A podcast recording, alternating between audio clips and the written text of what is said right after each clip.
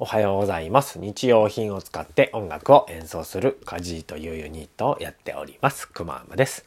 カジーくまーまのカジラジオでは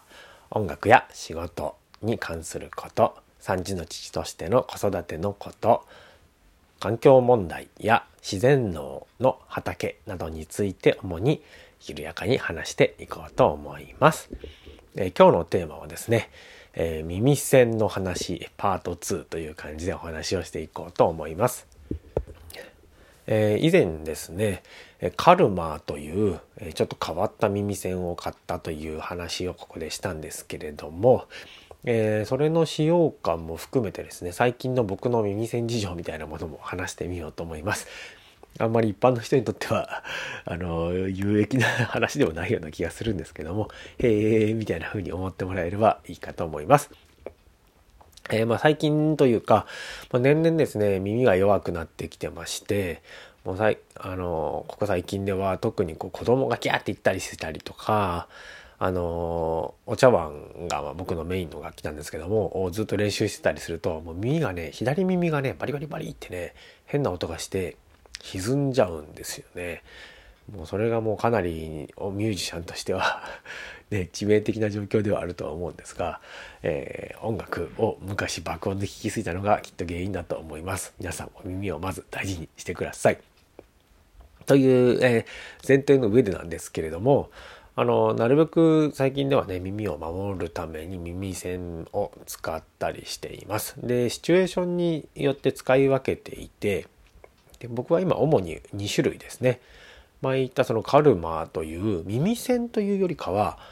うんなんて言うんだろうなこう高い方の音だけちょっと和らげるみたいなね、まあ、真ん中に穴が開いてる耳栓なので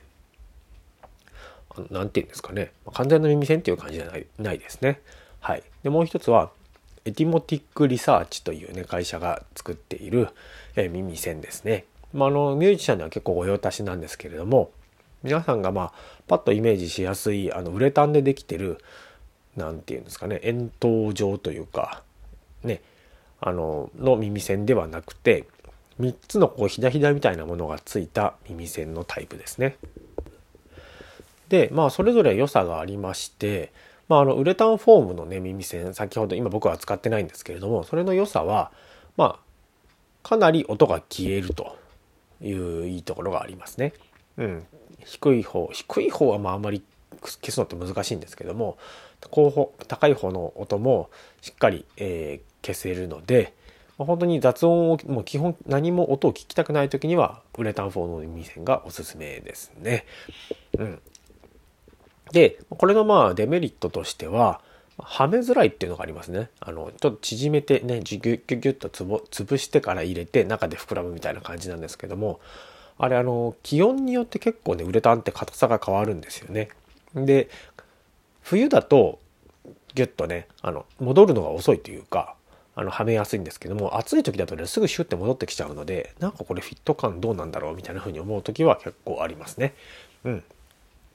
で、えーエキモティックリサーチのその3つ左になってるタイプこれのねあのいいところはですね一応音楽用に作られてるんですね。なんで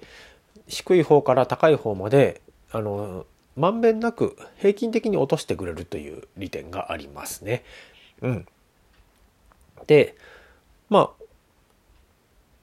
なんていうんですかねその吸音力というか遮音力かは先ほどのウレタンに比べては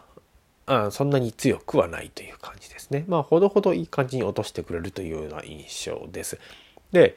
今言ったそのウレタン式のものとひだひだ式のもの2つに共通することなんですがこれのデメリットがですねあのつけた状態で喋ったりしてると自分の声がすごく大きく聞こえるというまあ利点でもあり欠点でもありだと思うんですけどもがあるんですね。うん、で、まあ、これ使いようによってはですねあのライブ会場で、まあ、や演奏する方がですね特にボーカリスト自分の声がよく聞こえないみたいな時にあの片方だけとか耳栓をして自分の声をあの直接ね要するにその骨を通して聞きやすくするみたいな使い方もあるみたいなんですがこのねうん普通の人が使う上ではうーんね自分の声とかが響いちゃう、まあ、ちょっと気持ち悪いところの一つとしてなんか唾を飲み込む音とか何かを噛んでるなんか例えばガム噛みながらだと噛んでる音が増幅されてすっごい大きくなっちゃうんですよね。うん、それがまあちょっと日常使いだとあのデメリットかなっていう感じがしますね。で先ほど言った、えー、3つ目の、えー、カルマーというね、えー、耳栓ですけれども、え、一応フレアオーディオという会社が作っているそうです。最近別の会社からも似たようなタイプのものが出てるので、えー、少しずつ、えー、認知はされていないだろうな。でもなこれな。マニアックな人しか多分買わないわ。とは思うんですけれどもこれのいいところは、えー、高い方だけ、えー、基本的に遮音をしてくれると。であの普通に喋ってても本当に違和感ないぐらいねあの生活できるのでそういう意味では自然な一番まあ自然なタイプの耳栓というべきなのかですね。はい、音量感はほぼ変わらない。高い方だけ、えー、ちっちゃくすると。で先ほど言ったその何か食べたりとかしてる時もうんなんかほとんどまあ若干ですね増幅される感はあるんですけどももうほぼ気にならないぐらいの感じですね。はい。それご飯食べながらあの喋ったりとかしててもあの特に違和感はないです。うん、でデメリットとしてはまずちょっとつけづらいんですね。説明書ついてるんですけども最初僕あのつける方向反対向きにつけててあ反対向きってちょっとあの説明がしづらいんですけどもなんかすぐポロッと取れちゃうなと思ってたんですがどうやらなんかそっち側ではなかったようでなんか動画がねなんかある時 Facebook で流れてきてそれなんかつけてる様子が動画になになってたんですがそれ最初から見せてくれよみたいなね。僕が買った時には見当たらなかったような気がしています。うん、ちょっとねあのコツがいるというかこれちょっとねうまくはまってないとポロッと取れちゃったりとかしてストレスだったりしたんですがうまくちゃんとはめると、あのー、そんなに外れることはなくなりましたね。はい、ちょっと説明が、あのー、まあ、難しいよね耳栓、うん、まあ、絵でしっかり描いてくれればよかったと思うんですけどもその辺がちょっと不親切だったなというような感じですね。うん、あとまあ欠点でもあり利点でもありますが音量があんまりちっちゃくならないと耳栓にしてはね、えー、そんな感じの耳栓です。であの最近では使い分けをしていて日常使いでちょっと今日あの演奏いっぱいして耳が疲れたなっていう時は、え、仕事が終わってからもうずっとそのフレアオーディオのカルマーですね耳栓をつけたりしていますでこれ自転車とか乗ってても、まあ、よっぽどそのあの気にならないしあの急にね車がバーッとかってくるあの音とかにもあの程よくあの減衰してくれるのでそういう本当日常でずっとつけてるみたいな用途に関してはカルマは結構優秀だなっていうふうに思いますね。ただ高い方の音が少し削られるので高い方の音ってね何をこう司ってるかっていうと物どこで音が鳴ったかっていうのを判別するのにすごく重要なんですよね。で人間の音は高い方の音により敏感に作られているようで、まあ、そこを逆にこう抑えるためにカルマっていうのが生まれたみたいなんですけれども、まあ、そのなんで広域にあの特化っていうかね敏感に反応するかっていうと多分その防衛本能というかどこでこうね音が鳴ったか、うん、が分からないと逃げる方向が分かんないですよね。後ろで鳴ったなら前に逃げるし例えばねその敵が来てね後ろから来たら前に逃げるし横から来たら左から来たら右に逃げなきゃいけないみたいな、まあ、戦うっていうまあ選択肢もありますけどもとにかくどっちから来たかがよく分からないと、まあ、それも対処できないですよね。でただカルマをつけるとそれが若干鈍るんですね。はい、というところで、まあ、そこだけはちょっと皆さんあの使われるのであれば注意してほしいなっていうふうに思いますね。はい、で先ほどの、えーと、もう一つの耳栓ですねエティモティックリサーチ社のものを使う時は、まあ、あの大音量でやるリハーサルとかの時に使ったりしています。でこの前ねそのゴスペルのライブがありまして僕がベース相方がドラムという珍しい我々にとってはね珍しい編成でライブをやったんですけども、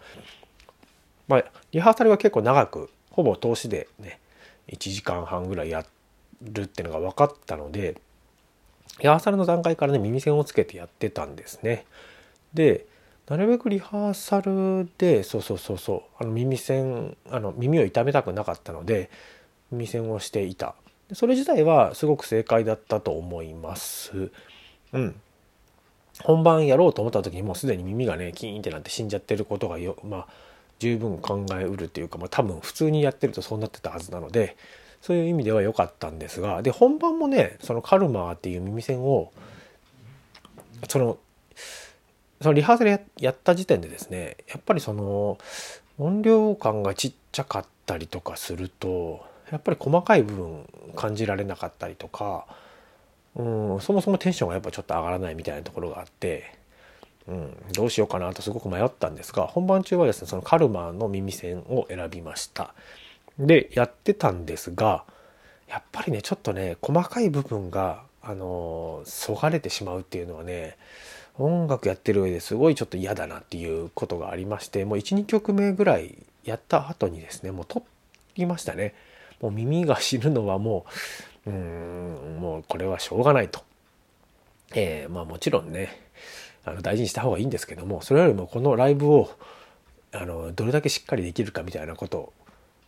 がうんやっぱりその細かい部分までできるだけ感じていたいっていうところでねえー、耳栓を外すという判断をしました。うん、まあなんと、まあとりあえずね、最後まで、えー、ちょっとまあね、やっぱりだんだん弱ってはいったんですが、まあなんとかね、いい感じでできたので、まあ正しい判断だったような気がしているんですが、はい。というわけで、そんな、えー、感じで、まあやっぱライブ中はね、あまり耳栓やる方はつけるの難しいなっていう印象でした。はい。というわけで、え、今日はこんな話でした。聞いてくれてありがとうございます。今日は、えー、小田抜きコロッケの芝居の稽古です。じゃあね。バイバイ。